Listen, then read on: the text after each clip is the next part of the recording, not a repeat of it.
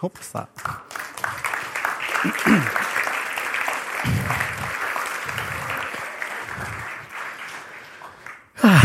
So. Doofe Frage. Seid ihr gut drauf? Natürlich sind wir gut drauf nach so einem Video. Also ich war vier Jahre nicht da. Ich war vier Jahre in Neuguinea. Ich bin das nicht mehr so gewöhnt, dass man im Gottesdienst so geile Sachen sieht. Von dem her, sehr cool. Vielen Dank.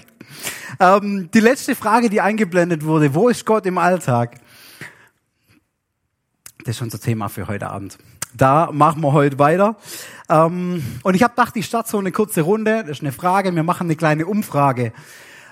Wann habt ihr zum letzten Mal gebetet? War's? Wer hat? Wir machen ein, ein kleines Ranking. Ähm, wer hat die letzte Woche schon mal gebetet? Oh, geht's richtig ab, hey. Okay, wer hat in den letzten zwei Tagen mal gebetet? Super. Wer hat heute schon mal gebetet? Wer hat heute nicht nur zum Essen gebetet? Gut, dann pack mal ein läuft bei euch. Richtig gut. Gott im Alltag. Ihr habt Gott im Alltag erlebt. ähm, indem dass ihr betet, indem dass man irgendwie wahrnehmen. Wie habt ihr Gott im Alltag schon sonst noch erlebt in der letzten Woche? Wo kam er vor? Wo war es besonders interessant mit ihm? Mal kurz paar Sachen einfach rausrufen, wenn sich jemand traut. Wir machen auch die Augen zu.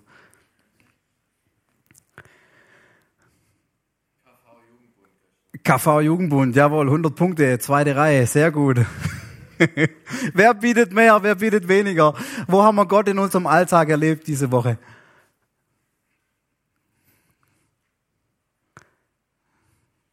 Wo gab es irgendwie Events, wo gab es irgendwie Momente?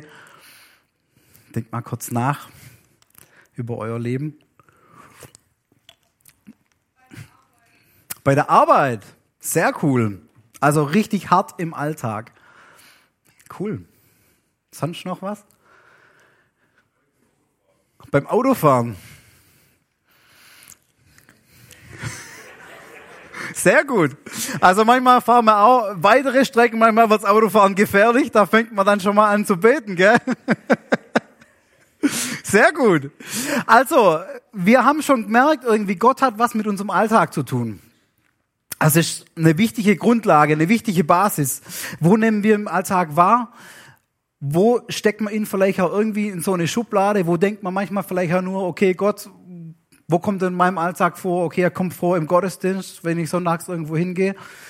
Wo kommt er vor? Vielleicht irgendwie im Teenie-Kreis, im Jugendkreis, in der Jungschar? Wo ich vielleicht dabei bin als Teilnehmer, als Mitarbeiter, wo ich vielleicht von jemand gehört habe, der da hingeht. Da denkt man oft manchmal, okay, Gott kommt so als Programmpunkt irgendwie vor. Ähm, klar, beim Gebet, sehr cool. Ähm, ich habe ja gesagt, ich bin in, oder ich lebe eigentlich in Papua-Neuguinea mittlerweile. Dort habe ich mal mit einem Jugendpastor was Interessantes erlebt, wie er Gott erlebt. Und zwar sind wir eigentlich hauptsächlich in der Stadt. Wir sind dort unterwegs und machen ähm, oder helfen Gemeinden Kinder- und Jugendarbeit zu machen, irgendwas zu starten, das Kinder, das Jugendliche anspricht, das Kinder und Jugendliche irgendwie äh, was über den Glauben weitergibt.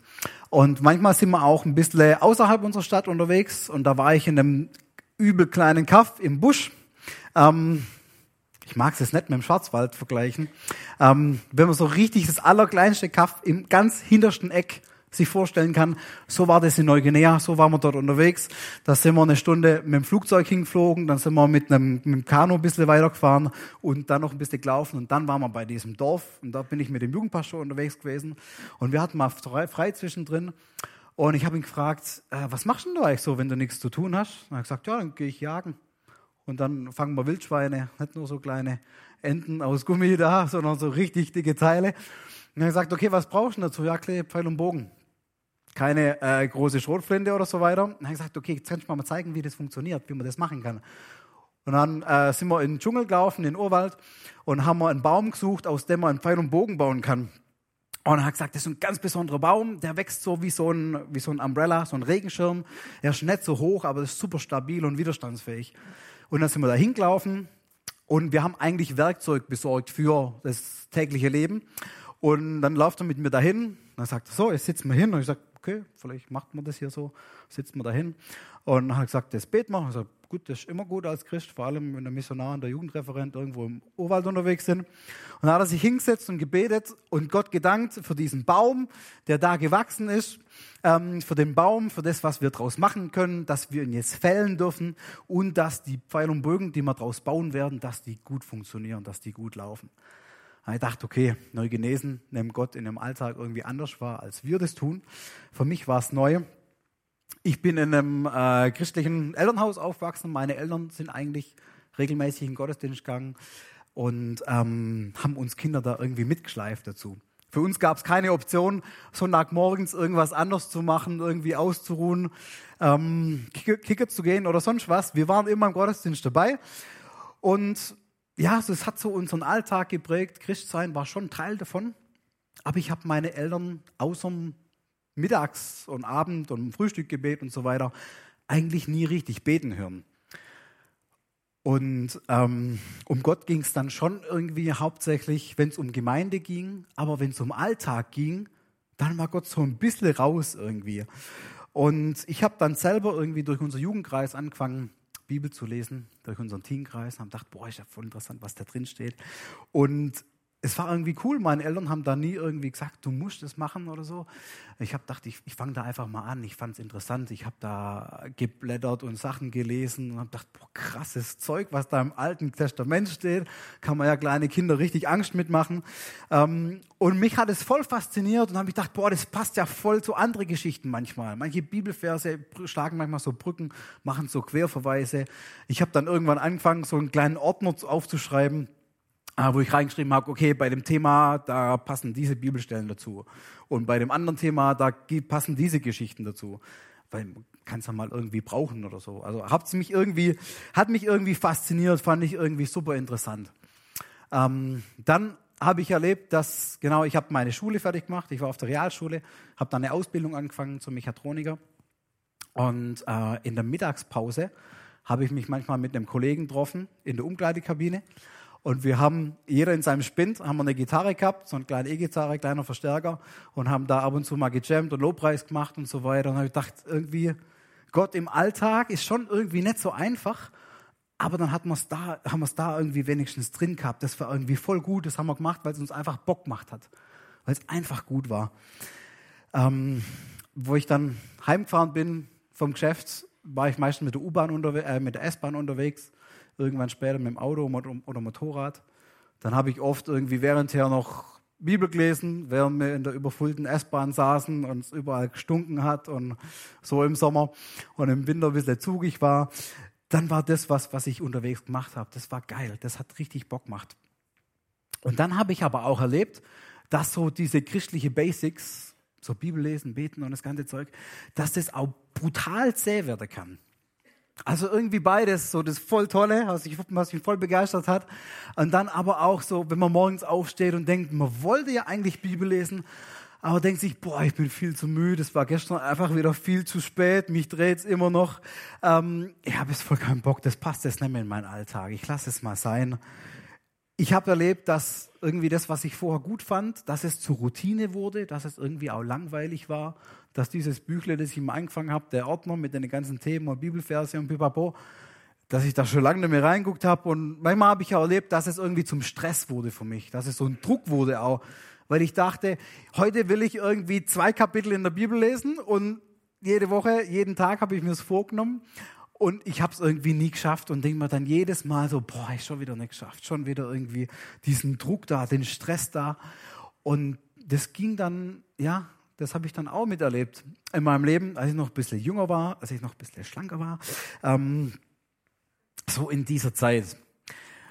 Dann habe ich mich nach der, nach der Ausbildung beworben fürs Theologiestudium ich habe damals schon gedacht, ich, ich würde gern Missionar werden oder Gott hat es mir irgendwie so gezeigt. Ist eine andere Geschichte. Ähm, habe mich dann dort beworben in Liebenzell, habe die, die, das Studium angefangen und ich habe gemerkt, boah, hey, die Bibel ist schon geil und es steckt so viel drin und es ist so interessant. Aber gleichzeitig ist so, boah, jedes Mal so eine Aufgabe, vor so einem schweren Ding zu sitzen und so gucken und zu verstehen, was das jetzt heißt und so. Ähm, Und da war es für mich mehr irgendwie Anspruch, mehr irgendwie Druck, da jetzt durchzukommen. Weil klar, wenn man Theologie studiert, dann liest man halt Bibel und versteht oder versucht es zu verstehen, was da drin steht, in verschiedene Fächer und Disziplinen. Und es war voll gut. Aber das wurde irgendwie dann persönlich für mich auch irgendwie Arbeit. Bibellesen war dann bei mir irgendwie verknüpft mit Ausarbeitung schreiben, mit Exegese machen, mit Arbeit, mit Stress, mit Anstrengung. Und dann bin ich wieder neu ins Fragen gekommen, hey, wie sollte das eigentlich sein? Wie hat sich Gott es eigentlich gedacht mit uns Menschen, als er uns gemacht hat? Wie wollte er eigentlich mit uns in Beziehung leben? Weil das habe ich so oft gehört früher bei uns in Gemeinde und Jugendarbeit und so weiter. So klar, Gott liebt uns und er will irgendwas mit uns. Aber wie machen wir das jetzt? Wie machen wir das jetzt, dass es ohne Druck ist, dass es irgendwie entspannt ist, dass es irgendwie schön ist, dass wir es dass gern machen, weil wir wissen, es ist gut für uns. Und mit der Frage bin ich dann wieder so ganz neu in das Rennen gegangen. Habe ich mir wieder neue Gedanken gemacht okay, und die Bibel wieder ein bisschen Stück für Stück durchblättert, durchgeguckt. Ähm, und mir überlegt, okay, wie sieht's denn aus? Was steckt denn da drin? Und dann bin ich ganz zum Anfang gegangen. Und da heißt es, als Gott sich vorstellt, als Gott sich Mose vorstellt in diesem brennenden Dornbusch, während der Kinderstunde in der Jungschar war, der weiß, um was es geht, dass da, da brennt dieser Dornbusch und er verbrennt nicht, er geht nicht kaputt. Und Mose geht hin und dann kommt diese Stimme, diese Stimme und sagt ihm, Mose, zieh deine Schuhe auf, du stehst auf heiligem Land. Er steht auf einem Land, wo Gott und Mensch sich irgendwie begegnen. Und Gott sagt, ich bin der ich bin. Und ich denke mir immer, und was heißt das jetzt? Aber das heißt, Gott ist der er ist. Gott ist der, der da ist, der da war früher vor uns, der jetzt da ist mit uns und der in Zukunft da sein wird. Gott ist der daseinende Gott. Wenn ich manchmal mit Neugenesen rede, wie ihre Kultur, wie ihre Religion früher war, dann erzählen sie manchmal von Göttern, die sie haben, die sie anbeten, denen sie irgendwelche Opfer bringen oder gebracht haben. Und meistens sind die Geschichten so, ja, da gab es mal einen Gott und er ist dann ganz weit weggegangen und wir müssen aber trotzdem irgendwelche Sachen machen, dass wir den irgendwie happy halten.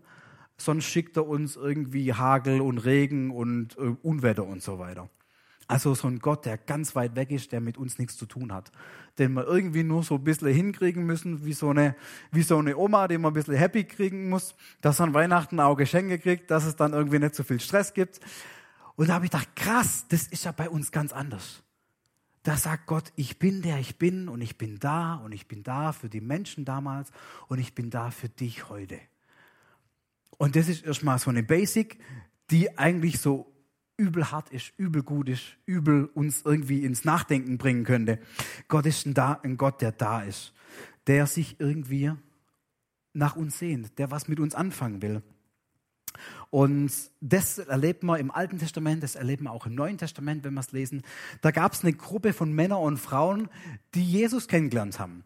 Die Jesus, die was von ihm gehört haben, zu denen Jesus gesagt hat, hey, komm mal mit, folg mir nach, geh mit mir in, durchs Leben, geh mit, mit, mit mir durch ein paar Jahre und du wirst sehen, wer ich bin und dein Leben wird sich ändern und es wird nie mehr sein wie vorher. Das waren die Jünger.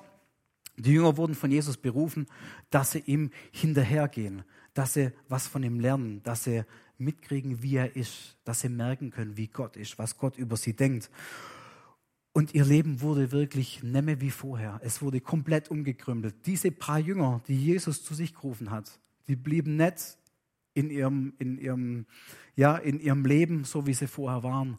Die gingen dann danach an alle Enden der Welt und haben von Jesus weitergesagt, haben Menschen vom Glauben weitergesagt, haben, ja, Sachen gemacht, die sie sich vorher niemals denken könnten. Weil Jesus Interesse hatte an diesen Leuten, an diesen Männern und Frauen, denen er damals begegnet ist.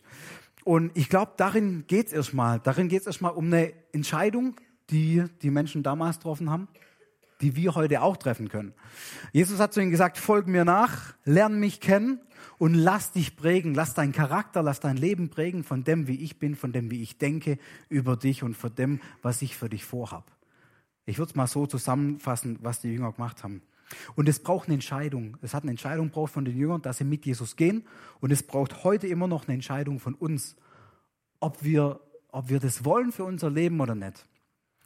Und ob wir Jesus folgen, ob wir unser Leben von ihm prägen lassen wollen ähm, oder ob wir das nicht wollen. Und ich glaube, wenn wir das machen, wenn wir dieses Commitment bringen, wenn wir sagen, ja, Jesus, ich gehe mit dir, dann, dann sehen wir, wie Gott ist. Dann, dann sehen wir Gott live. Dann, dann wissen wir, was er tut. Dann bekommen wir irgendwie einen neuen Sinn für unser Leben. Ähm, und es wird wirklich spannend. Und dann ist so diese Frage, die ich damals auch hatte in meinem Leben, wo ich überlegt habe, okay, meine Eltern sind irgendwie immer im Gottesdienst, sind immer irgendwie christlich engagiert ist das jetzt nur was, was meine Eltern machen? Und ich gehe einfach nur mit, weil ich denke, das ist richtig, weil mir keine andere Möglichkeit bleibt, weil mich irgendjemand hier mitzerrt zum, ähm, zum Drive-In, weil es irgendwie gut ist, irgendwie was Gutes zu hören von Gott. Oder mache ich da wirklich eine Entscheidung für mich selber fest? Glaube ich wirklich selber an Jesus? Bleibe ich an ihm dran? Und dann darf ich eine zweite Entscheidung in meinem Leben machen, nämlich zu überlegen, jedes Mal, wenn ich hier predige, dann mache ich irgendwas kaputt. Also da mache ich auf was freuen. Dann darf ich überlegen, okay, ähm, in dem Leben mit Gott, in dem Leben mit Jesus, bin ich da irgendwie einer, der sich da zurücklehnt und sein Leben so anguckt und überlegt, okay, wie arbeitet Gott in meinem Leben? Was passiert da? Ich lehne mich zurück und denke mir, okay, Jesus, jetzt mach mal was. Zeig mal, dass du da bist, sonst glaube ich nicht an dich.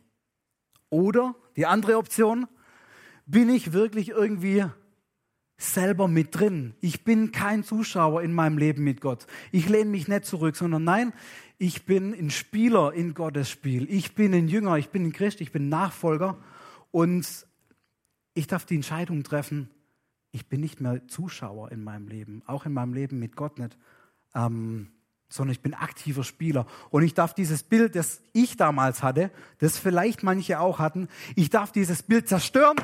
Ich darf das Bild einreißen. Es geht voll he. Also ich darf, ich darf was dran ändern, wie ich mein geistliches Leben lebe. Und ich finde, geistliches Leben muss nicht langweilig sein, es darf aktiv sein, es muss irgendwie aktiv sein, sonst wird es langweilig. Und wenn unser Leben mit Gott langweilig wird, dann machen wir was falsch. Weil wenn wir uns an die Basics zurück erinnern, dass wir wissen, Gott ist unser Gott. Gott ist ein Gott, der diese Welt geschaffen hat, der uns liebt. Dann können wir nicht irgendwie durchs Leben drehen und können wir nicht irgendwie denken, es ist langweilig und können wir nicht irgendwelche Märchen von dem alten Gott erzählen, sondern dann ist Gott live, dann ist Gott aktiv in unserem Leben drin und dann passiert was. Dann werden nicht nur Sachen kaputt, sondern dann werden Sachen heil, dann werden Sachen verändert, dann verändern wir uns. Und das ist gut. Und das ist nicht nur was, was ich machen darf. Dieser Sofasessel, der, darf, der bleibt nachher noch da. Ähm, wenn jemand das von euch gut tut, mal ein bisschen aktiv zu werden, sein Glaubensleben zu reflektieren, dann darf er auch gern nach vorne kommen und überlegen äh, und für sich sagen, nee, ich pack mein Leben mit Gott aktiv an. Ich bin kein Zuschauer mehr. Ich bin aktiver Spieler. Und ich glaube, in dem Leben mit Gott, da gibt es so zwei Sachen, die gut sind um mit ihm zu leben. Da gibt es das Erste, das ist so was Spontanes. Beziehung lebt ja von dem, dass man sich irgendwie spontan sieht, dass sich was entwickelt, dass man sich anruft, dass nicht alles durchstrukturiert ist, dass es, dass ein Bewusstsein da ist, aber dass wir wie Jesus leben. Und dann kann was Spontanes, dann kann was Gutes rauskommen.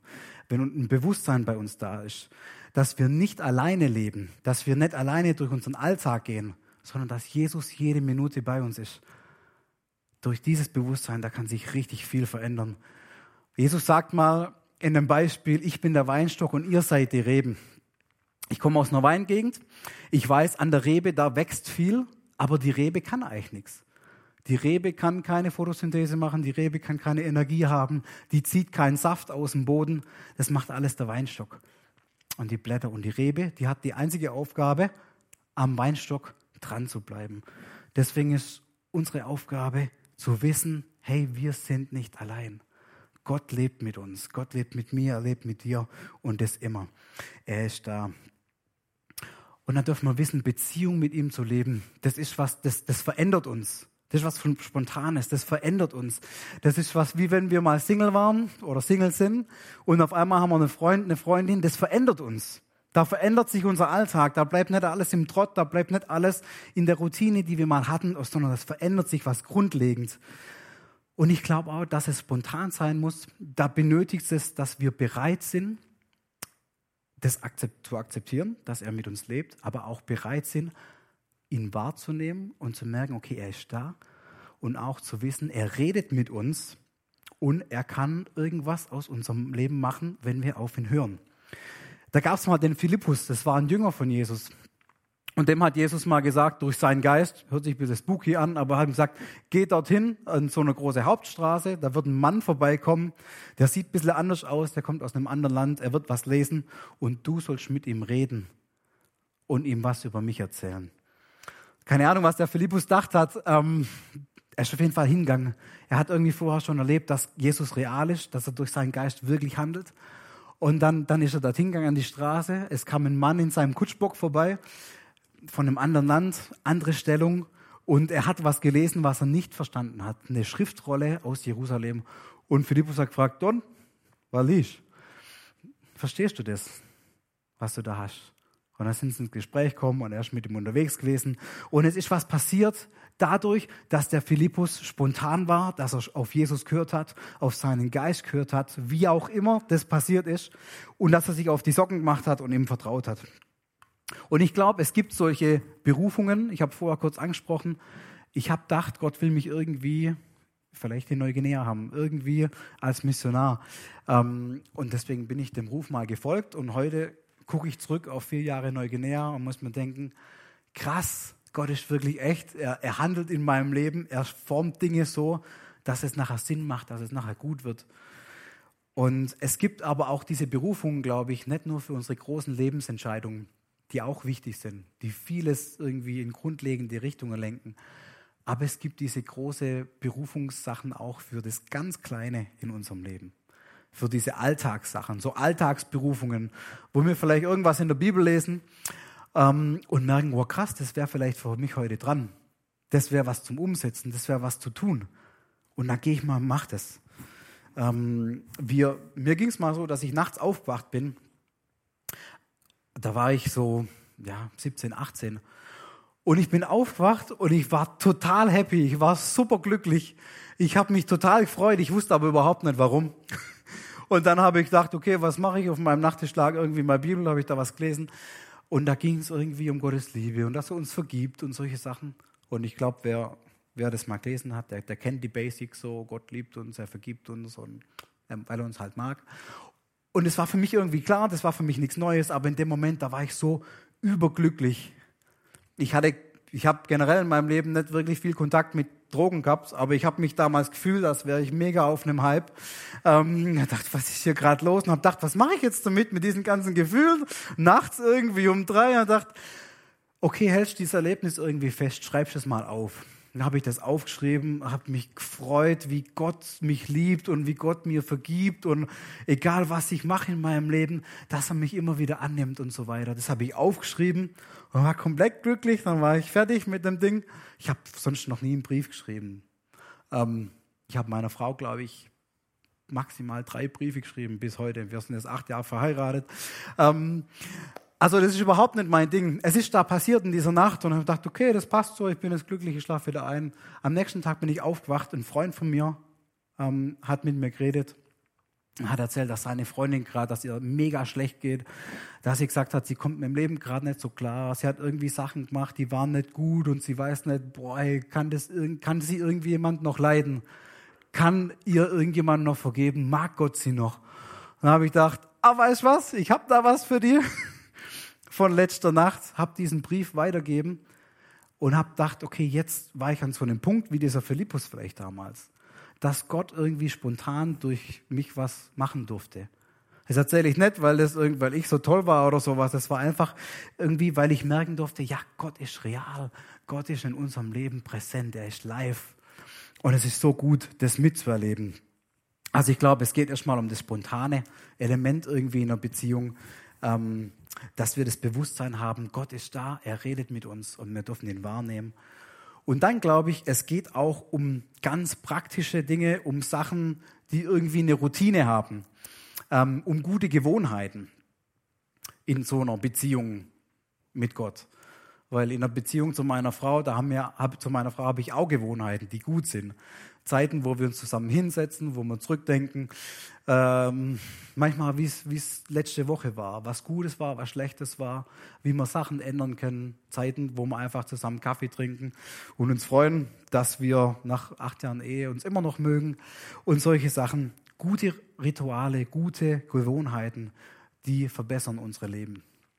Schlechte auch natürlich. Wenn ich jetzt morgen beschließen würde, ich höre auf, mir die Zähne zu putzen, was würde passieren? Ich würde übel stinken aus dem Mund. Ähm, unser kleiner Sohn, der Mats, der, ist der wird bald drei. Morgens manchmal hüpfen die auf unserem Bett rum und gucken, dass alle wach sind. Und dann rede ich mit ihm und dann, er, er kann noch nicht so richtig volle Sätze machen und so. Und dann guckt er mich an und sagt, Papa stinkt. dann würde das passieren. Ich würde nicht weitermachen mit Zähneputzen und irgendwann wird, klar, Ihr könnt es euch vorstellen, ihr wart auch schon mal beim Zahnarzt. Ähm, Menschen werden nicht ganz amused drüber, wie wir mit ihnen reden, weil es halt richtig stinkt, weil irgendwas vergammelt, weil Zähne ausfallen, weil wir nicht mehr richtig essen können. Und so prägen Gewohnheiten unser Leben, schlechte wie auch gute. Wenn ich morgens aufgehe, erstmal zehn Liegestütze pump, mir ein halbes Glas, ein halber Liter Wasser reinpfeife, dann habe ich meistens einen guten Tag.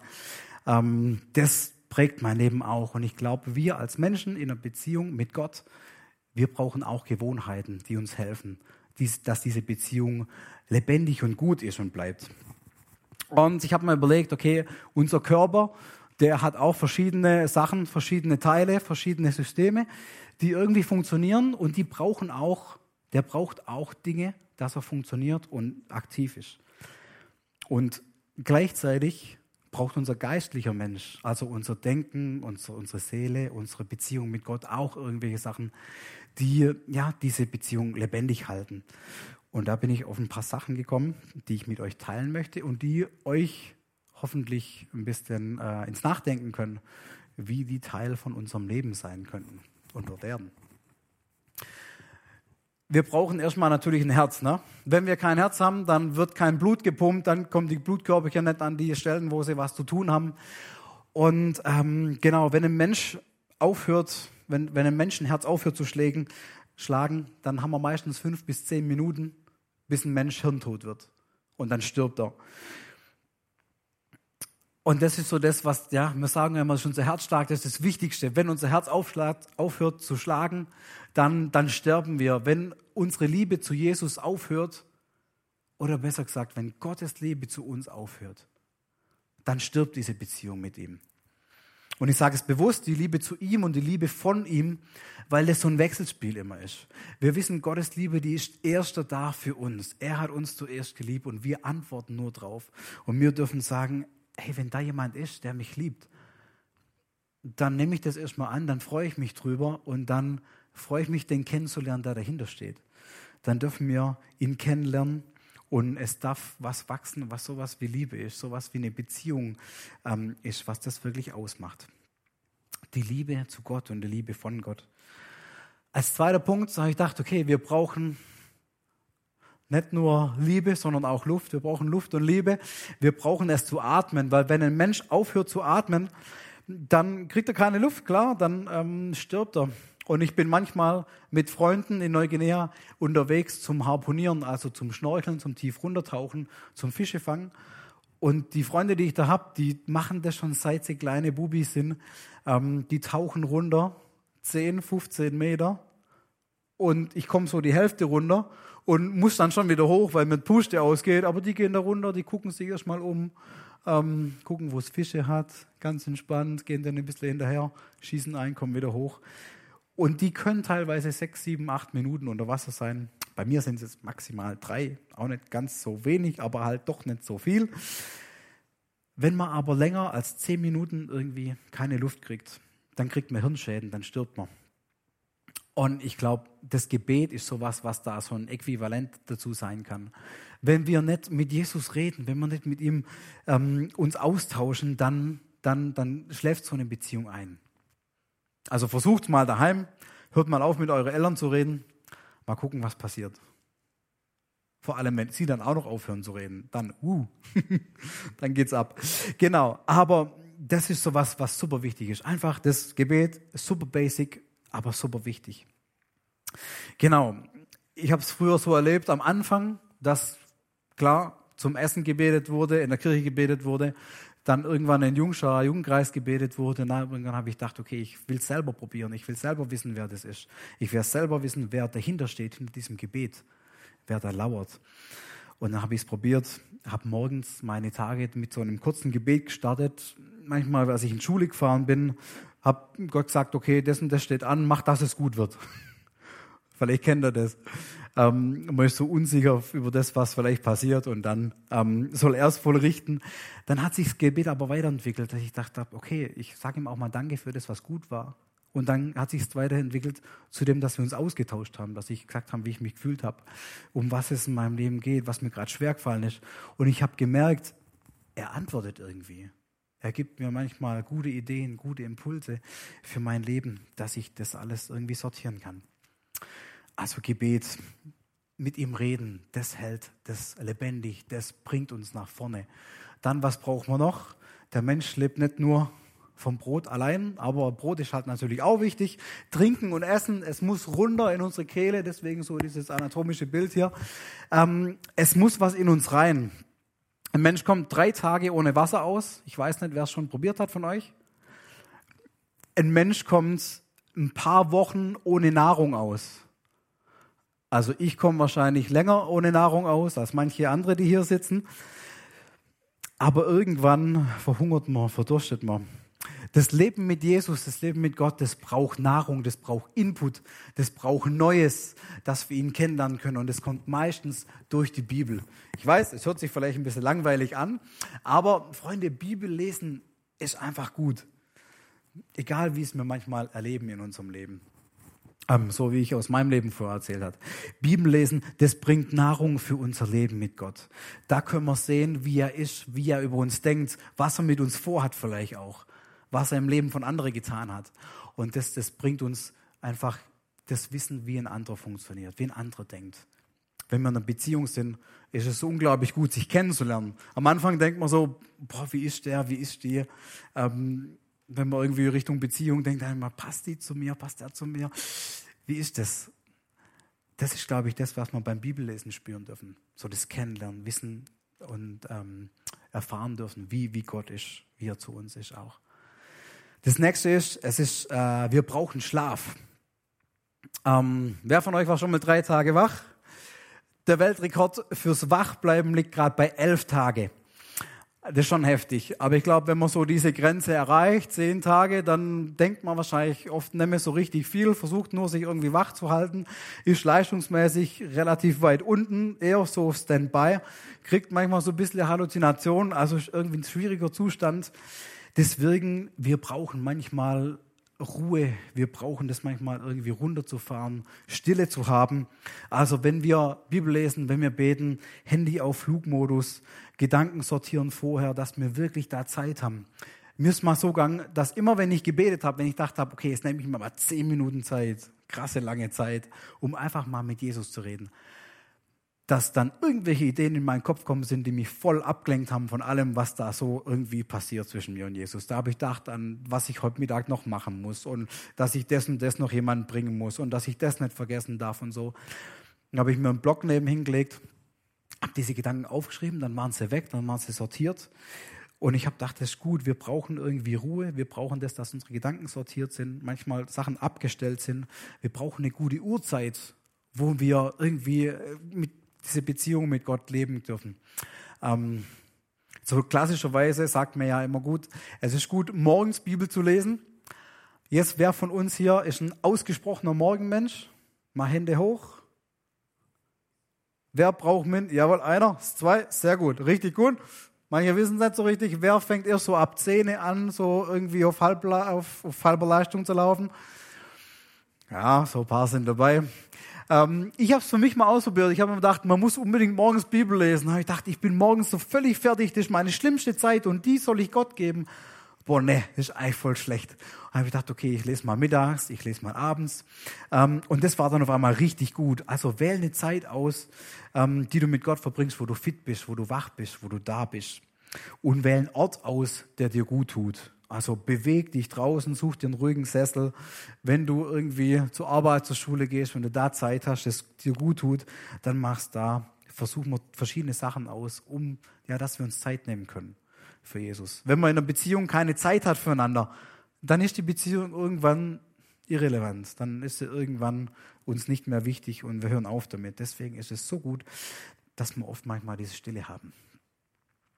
Genau, nächster Punkt wäre Gemeinschaft. Kein Mensch, niemand von uns lebt einfach so für sich allein. Ich glaube, die letzten zwei Jahre waren herausfordernd für manche. Ich habe nichts davon mitgekriegt. In Neuguinea war alles anders. Ähm, aber wir brauchen Gemeinschaft, wir brauchen andere. Wir sind zusammen produktiv, wir kommen zusammen durchs Leben. Wenn in Neuguinea ein Dorf nicht zusammenhält, dann, dann, dann hat es mega die Probleme, dann bekriegen die sich untereinander, dann sammeln sie nicht genug Nahrung, ähm, dann, dann wird es schwierig. Wir sind als, als ähm, Gemeinschaftswesen angelegt, wir sind so gebaut. Das sagt auch die Wissenschaft, das sagen auch Psychologen, das sagen nicht nur Christen. Und wir brauchen Gemeinschaft, um miteinander zu leben und auch wir brauchen Gemeinschaft, um mit Gott zu leben.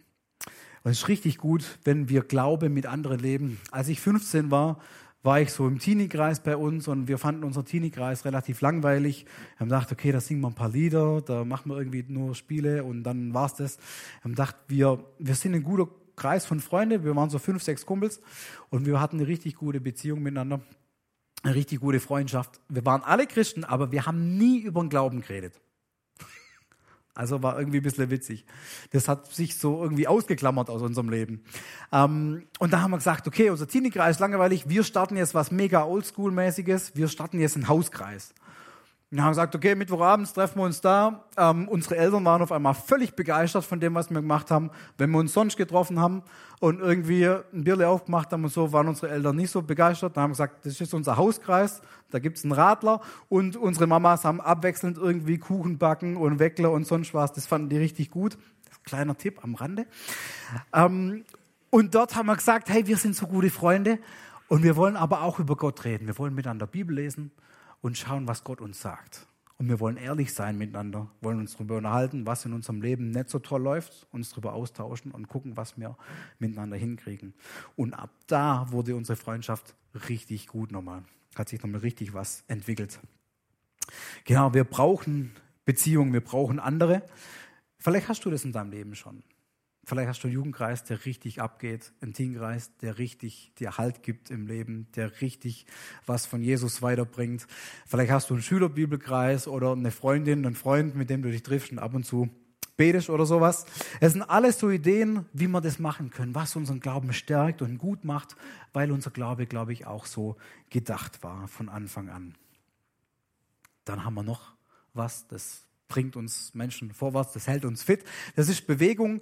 Ähm, fünf Millionen Menschen im Jahr sterben, weil sie sich nicht ausgenü äh, ausreichend bewegen. Krasse Zahl, gell? Also weil man sich nicht, wenn man sich nicht genug bewegt, dann schadet es unserer Gesundheit, unserer Psyche, alle möglichen. Wir müssen uns bewegen. Jetzt aufs geistliche Leben, auf die Beziehung mit Gott übertragen, könnte das heißen, wir dürfen unseren Glauben, den wir haben, den wir lernen, auch umsetzen. Wir sind nicht nur Zuschauer.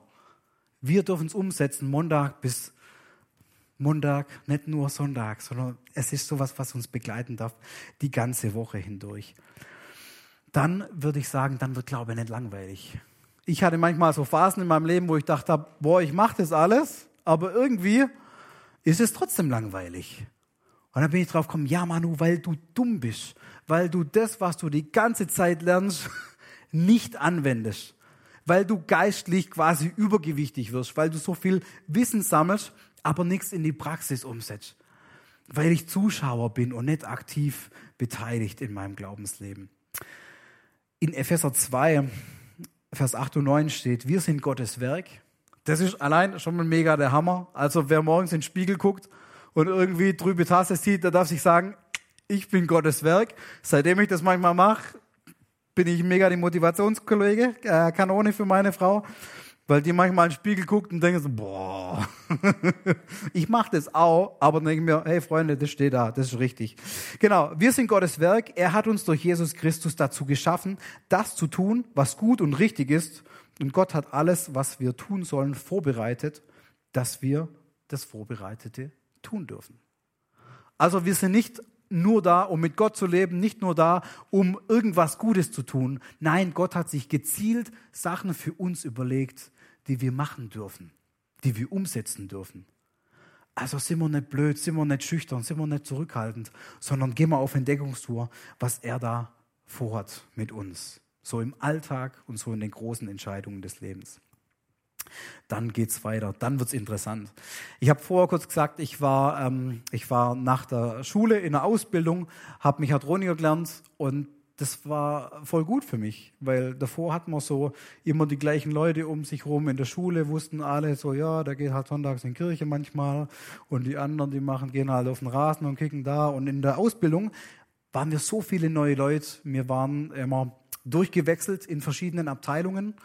Ähm, da hat sich unsere Firma ein bisschen einfach gemacht, hat gesagt, wir machen keine Hardcore drei Jahre Ausbildung Lehrwerkstatt. Nein, wir schicken die rum im ganzen Betrieb und da haben wir alle zwei Monate unsere Abteilung durchgewechselt und ich habe alle zwei Monate irgendwie 50 neue Leute kennengelernt.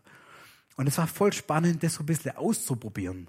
Morgens zu denken, ja, irgendwie, Gott hat was mit mir vor heute vielleicht. Ich, manchmal habe ich mich traut dafür zu beten, so, okay, Jesus, mach was draus, hilf mir aber auch, dass ich's blick, was du an diesem Tag mit mir vorhast. Und immer, immer, wirklich immer, wenn ich dieses Gebet gebetet habe, ähm, wurde der Tag super spannend, super interessant. Habe ich richtig gute Gespräche gehabt mit Kollegen. Manchmal Kollegen, die viel älter waren als ich und da haben wir drüber geredet, wo kommst du her, was machst du so? Und dann ging es aber irgendwann Richtung Glaube und dann waren wir irgendwie voll hart im Thema drin und dann haben da manchmal Leute angefangen, was in dem, also zu erzählen, was in ihrem Leben nicht gut lief. Und dann habe ich gedacht, so, wow, ich habe nur irgendwie gesagt, dass ich Christ bin. Ich wollte jetzt nicht gleich irgendwie Priester spielen. Aber es, es ist so interessant und so geil, wenn wir das leben, was wir glauben. Wenn wir es nicht verstecken. Genau, genug damit. Das Letzte, was uns allen bewusst ist, wir müssen uns waschen. Deswegen das Bild von dem Ohr. Unsere Jungs manchmal hören sie nicht so richtig. Dann denkt man manchmal, hey, muss man mal ein bisschen durchputzen, dass du wieder irgendwie auf Hochtouren kommst, dass du wieder auf uns hörst. Ähm, wir Menschen müssen uns waschen, sonst, klar, wir stinken. Papa stinkt. Ähm, wie Mats zu sagen pflegt. Wir fangen dann aber auch an zu gammeln. Wenn wir eine Wunde haben, dann infiziert sich die Wunde meistens, wenn man sich, wenn man sich nicht wascht. Und die Wunde wird größer und größer und es wird super ekelhaft. Also in unserem normalen Körper brauchen wir es, dass wir uns waschen. Geistlich gesehen, wir brauchen es auch, dass wir uns waschen. Ich habe mal drunter geschrieben, Beichte. Beichte ist so ein uralt Wort. Das hört sich so ein bisschen staubig an. Ähm, aber einfach um Vergebung bitten. Sachen bereinigen, Sachen sauber machen wieder. Das bedeutet das, was es heißt, uns geistlich zu waschen, uns zu reinigen. Weil wir wissen, unser Leben läuft nicht immer so, wie wir es uns vorstellen. Wir tun Sachen, die tun anderen nicht gut, die tun uns nicht gut. Wir nennen das als Christen, wir nennen das Sünde. Und Sünde trennt uns von Gott. Sünde ist das, was Gott um alles in der Welt nicht, ähm, nicht, nicht haben kann. Er liebt uns, aber wenn wir was machen, was ihm so gegen den Strich geht, dann liebt er uns trotzdem. Aber das, was wir tun, das kann er nicht ausstehen. Und das Gleiche passiert aber auch, wenn wir uns von Gott entfernen. Sünde ist auch Rebellion gegen Gott, wenn man ihn nicht will, ähm, wenn wir es von ihm fern. Wenn wir dann aber zurückkommen zum Anfang, dann können wir merken, okay, was ich am Anfang gesagt habe, Gott ist da, Gott liebt uns, Gott will mit uns leben und er weiß, dass unser Leben nicht immer einfach läuft, nicht immer fehlerfrei läuft. Und deswegen hat er gesagt, hey, wenn irgendwas in deinem Leben falsch läuft, wenn du es bereust, wenn, wenn du wirklich sorry bist dafür, dann darfst du dich entschuldigen, darfst du ihn um, ihn um Vergebung bitten. Und er räumt es aus, er räumt es weg zwischen dir und Gott und Beziehung ist weiterhin möglich. Und ich glaube, wenn wir das machen, wenn wir das regelmäßig machen, deswegen sind wir bei diesem Punkt Routine und gute Gewohnheiten, dann räumen sich Sachen, räumen sich Sachen aus aus unserem Leben, die uns nicht gut tun dann werden Sachen klar, dann werden Sachen bereinigt, dann wird unser Leben leicht, entspannt und ungezwungen und wir können mit Jesus leben ohne Druck, ohne zu denken jedes Mal, ich schaff's nicht, ohne zu denken, ich bin nicht genug, dass ich irgendwie mit dem großen Gott hier lebe. Ähm, dann finde ich, dann kann unser geistiges Leben richtig steil werden, richtig gut werden. Ich habe es mal kurz nochmal aufgelistet. Jetzt bin ich fertig mit dem, was ich sagen wollte und jetzt liegt's an dir. Was du draus machst. Guck dir die Sachen an, denk bisschen darüber nach während dem nächsten Lied. Wo könnten diese Sachen in dein Leben reinpassen, in deinen Alltag, in deine Woche? Wo darf das Platz haben, dass Gott uns liebt, dass wir das wahrnehmen? Wo lieben wir ihn zurück? Dass wir, ja, dass wir atmen, dass wir beten. Wo kriegen wir guten Input? Wo lesen wir Bibel? Lesen wir Bibel? Hören wir irgendwelche gute Podcasts? Gucken uns gute YouTube-Videos an, die irgendwie vom Glaubensweiter sagen? Suchen wir uns gute, bewusst gute Insta-Feeds, dass wir guten Input haben in unser Leben? Nehmen wir uns Stille, sind wir ruhig mit Gott, nehmen uns Zeit für ihn und setzen wir das aber auch ganz gezielt um in unser Leben, dass wir in unserem geistlichen Leben keine Zuschauer mehr sind, sondern dass wir aktiv sind, dass wir nach vorne gehen. Wir singen ein Lied miteinander, ihr dürft euch das überlegen. Am Ende vom Gottesdienst, wenn der eine oder andere von euch vielleicht eine Entscheidung getroffen hat und sagt, okay, das will ich machen, das will ich lassen, das will ich ändern in meinem Leben und irgendwie aktiver sein will. Ihr dürft hier vorkommen, dürft den Schläger hier nehmen, haut gerne auf das Teil drauf, auf diesen Sessel, auf dieses Sofa der Bequemlichkeit und lasst euch, ja, lasst euch erneuern in der Beziehung mit Gott. Das wird gut. Dankeschön.